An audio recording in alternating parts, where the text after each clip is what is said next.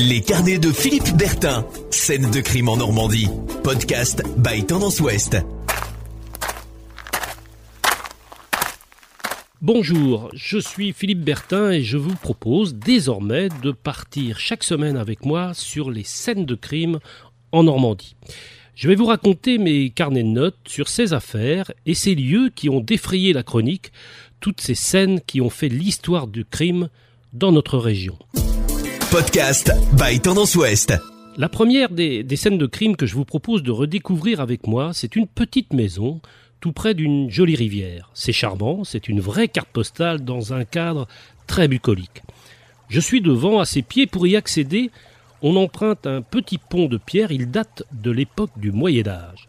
On m'a raconté qu'autrefois, il y a bien longtemps, les pèlerins utilisaient ce passage, alors très fréquenté, pour se rendre au Mont Saint-Michel, voire même pour aller plus loin, jusqu'à Saint-Jacques de Compostelle. C'était un passage obligé sur la route des pèlerinages. Il y avait autrefois de chaque côté du pont, à chacune de ses extrémités, une auberge et un cabaret. L'auberge s'appelait l'Hôtel du Cheval Blanc. Ce nom est d'ailleurs resté pour désigner encore aujourd'hui cet ouvrage qui enjambe la Seule entre Juvigny et Tilly. C'est le pont du Cheval Blanc. Il compte sept arches, marque la frontière entre la commune de Juvigny et celle de Tilly-sur-Seule. C'est un ouvrage un peu particulier. C'est l'un des seuls en Normandie à avoir en effet une forme de croissant. Nous sommes à une vingtaine de kilomètres de Caen. C'est la région du Bessin. La maison qui est au bord de cette rivière et auprès de laquelle je me trouve est celle qu'occupait il y a 21 ans de cela à Tilly-sur-Seul un certain Yves Godard.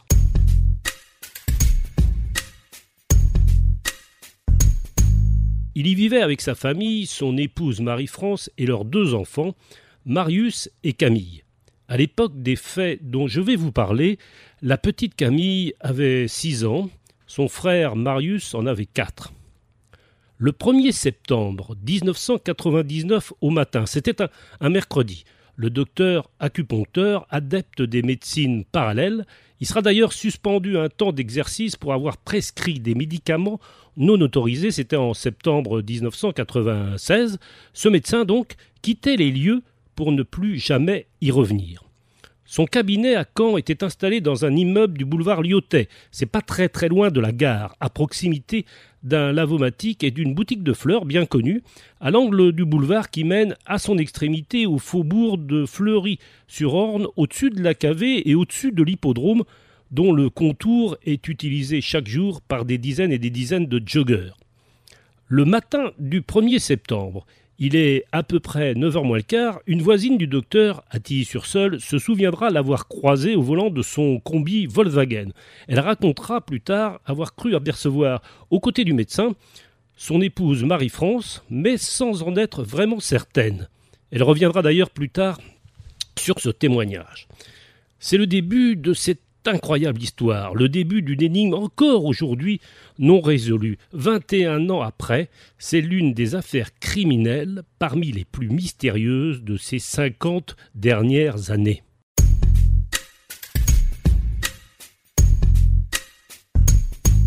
L'an passé, pour le 20e anniversaire de la disparition des Godards, beaucoup de journaux sont revenus en détail sur cette étrange et mystérieuse énigme on a raconté encore et encore ce destin tragique d'une famille normande dont l'histoire a passionné et intrigué bon nombre d'entre nous. C'est encore vrai aujourd'hui, voilà pourquoi cette maison de Tilly-sur-Seul, là où je me trouve en ce moment, reste et demeure un mystère. En fait, on n'a jamais vraiment su ce qui s'était réellement passé à l'intérieur de cette jolie petite bâtisse sur les bords de Seul avant que le couple et ses enfants disparaissent. On a retrouvé des traces de sang sur les murs de la maison et surtout à l'étage, dans la chambre du couple. Il y en avait notamment sur le matelas, sur un diamètre d'une trentaine de, de centimètres et une épaisseur d'une quinzaine de centimètres, témoignera le maire de l'époque, Olivier Queneau. Il était présent aux côtés des gendarmes lors de la perquisition de la maison. Le sang, c'était celui de Marie-France Godard. A-t-elle été tuée par son mari le médecin Beaucoup le pensent, mais rien ne permet encore à ce jour de l'affirmer. L'enquête n'a pu mettre à jour en effet avec précision le déroulement exact et détaillé des faits depuis qu'a été signalé en septembre 1999 la disparition de la famille. Podcast by Tendance Ouest. On ne sait pas non plus grand-chose en réalité du parcours tragique en mer du médecin et de ses enfants, même si de nombreux indices ont permis, plus ou moins, avec le temps, de reconstituer ce qui s'apparente visiblement à un naufrage dont on ne connaît pourtant pas les circonstances exactes. Le docteur Godard avait loué à Saint-Malo, au port des Sablons, un bateau qu'on n'a jamais retrouvé, un voilier de 9 mètres, le Nick, de type Sun Odyssey 30. Il avait appelé le loueur le 17 août par téléphone pour effectuer et confirmer sa réservation. Le médecin était censé partir pour une petite croisière le long du littoral des Côtes d'Armor. La croisière ne devait durer que quelques jours seulement, le voilier avait été loué du 1er au 5 septembre. Il faisait beau, la mer était calme, rien qui puisse faire craindre un naufrage avec des prévisions météorologiques clémentes, quasi parfaites. En plus, le docteur Godard avait le pied marin, une bonne réputation de navigateur. C'était euh, un voileux aguerri, comme on dit, et connu comme tel par ses proches. Le 2 septembre 1999, soit au lendemain de son départ du petit port des Bas-Sablons, l'embarcation à bord de laquelle se trouve le docteur Godard, ses enfants et peut-être son épouse est contrôlée au mer par une patrouille du service des douanes. Le Nick navigue alors au moteur, il a passé quelques heures auparavant le cap Fréhel pour se diriger plein ouest vers la baie de Saint-Brieuc.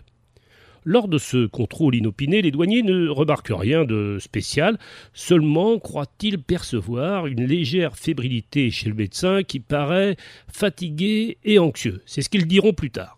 Comme ils diront avoir vu l'un des enfants du couple, visiblement endormi sur une banquette à l'intérieur de l'habitacle. Fait curieux, diront encore les douaniers, l'enfant semble plongé dans un sommeil très profond, il a ses deux jambes collées l'une à l'autre. Le contrôle à bord du voilier ne donne finalement rien, le docteur Godard a ses papiers en règle.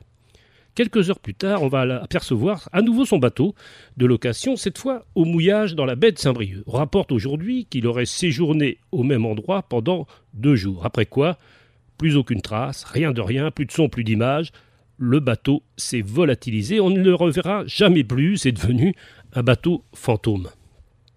Le 5 septembre, date prévue de son retour au port des Sablons, le loueur commence à s'en inquiéter, il signale sa disparition aussitôt. C'est à partir de ce moment-là qu'est déclenchée l'enquête des gendarmes, elle va durer plusieurs mois sans qu'on réussisse jamais à retrouver la trace du médecin, ni de ses enfants ou de sa femme. Dans les premières heures de l'enquête, c'est au véhicule du docteur que les gendarmes s'intéressent. Il est resté stationné sur le parking du port des Sablons. C'est le véhicule qu'a croisé au matin du 1er septembre la voisine du docteur Godard à Tilly-sur-Seul. Les gendarmes font une première découverte. À l'intérieur du fourgon, des traces de sang sont visibles. Le véhicule a été apparemment nettoyé, mais à la hâte.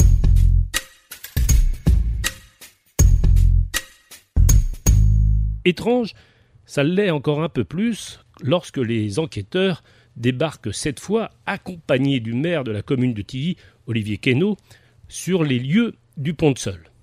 Le pont médiéval dont je vous ai parlé au début de cet épisode. Il s'est passé de curieuses choses dans la maison du docteur Godard. Des traces de sang, je vous l'ai dit, sont découvertes sur les murs et sur le matelas de la chambre de Marie-France et d'Yves Godard à l'étage. Je me suis rendu sur place pour voir les lieux. On accède à la chambre par un petit escalier depuis la pièce principale au rez-de-chaussée. Cette pièce fait figure de salon. Elle est directement reliée à la cuisine. Au rez-de-chaussée, une porte-fenêtre donne aussi accès au jardin à l'arrière. En fait, de jardin, c'est plutôt une grande étendue de pelouse, une herbe toujours verte et grasse. Il arrive parfois que la seule déborde à cet endroit, inonde pour partie les champs alentours. Au beau milieu de la pelouse de la maison du docteur Godard a été planté un saule pleureur. Revenons dans la maison, à l'intérieur, au premier étage dans la chambre du couple Godard. Quand les gendarmes y pénètrent, le matelas a été retourné, sans doute a-t-on voulu dissimuler à la hâte et dans la précipitation le sang pourtant bien visible. Analyse rapidement faite, le sang découvert tant dans la maison qu'à l'intérieur du fourgon camionnette du médecin Canet est celui de son épouse Marie-France compte tenu de l'importance de la tâche retrouvée sur le matelas et à l'intérieur du fourgon, Les enquêteurs confirmeront que Marie-France Godard a dû perdre beaucoup de sang.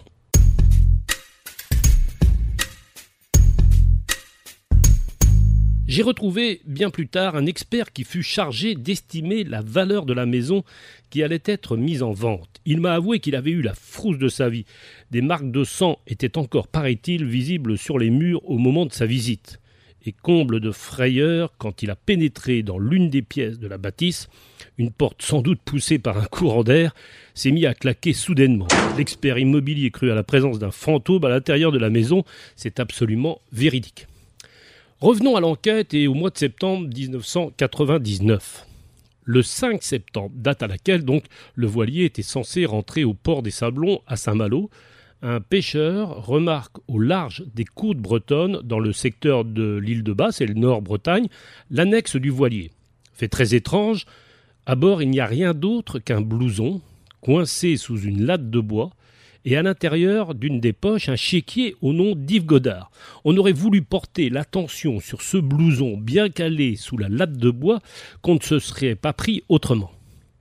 Le 16 septembre, soit onze jours après le début officiel des recherches, un gilet de sauvetage du voilier est retrouvé au large de Cherbourg, dans la zone des Casquets. Une semaine plus tard, le 23 septembre, c'est le radeau de survie du Nick lui-même qui apparaît. Il est récupéré sur une plage de la côte sud de l'Angleterre, dans un lieu nommé West Bay. C'est dans le Dorset. Selon toute vraisemblance, le canot n'a pas servi. Il a été gonflé pour être mis à l'eau, mais apparemment pas dans des conditions d'extrême urgence. Il semble avoir été tracté, le toit du radeau a été arraché. C'est du bricolage, diront certains connaisseurs du dossier. Tout cela ressemble de plus en plus à un roman noir, les indices se multiplient comme autant de cailloux dans l'histoire du petit pousset. Un mois après la disparition, nouveau rebondissement. Une lettre anonyme d'un corbeau signale aux enquêteurs qu'Yves Godard serait toujours vivant avec ses deux enfants et qu'il serait quelque part dans les îles anglo-normandes. On parle alors de l'île de Man située en mer d'Irlande. Sur place, un hôtelier confirme en effet la présence du médecin disparu qu'on recherche en vain. Il portait des lunettes et une moustache avait les cheveux coupés courts. C'est ce que dira l'hôtelier, le patron du Manine Hotel.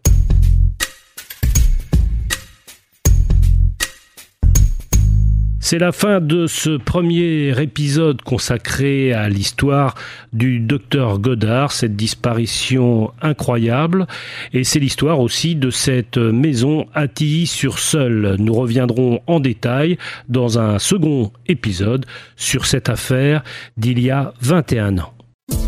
Podcast by Tendance Ouest.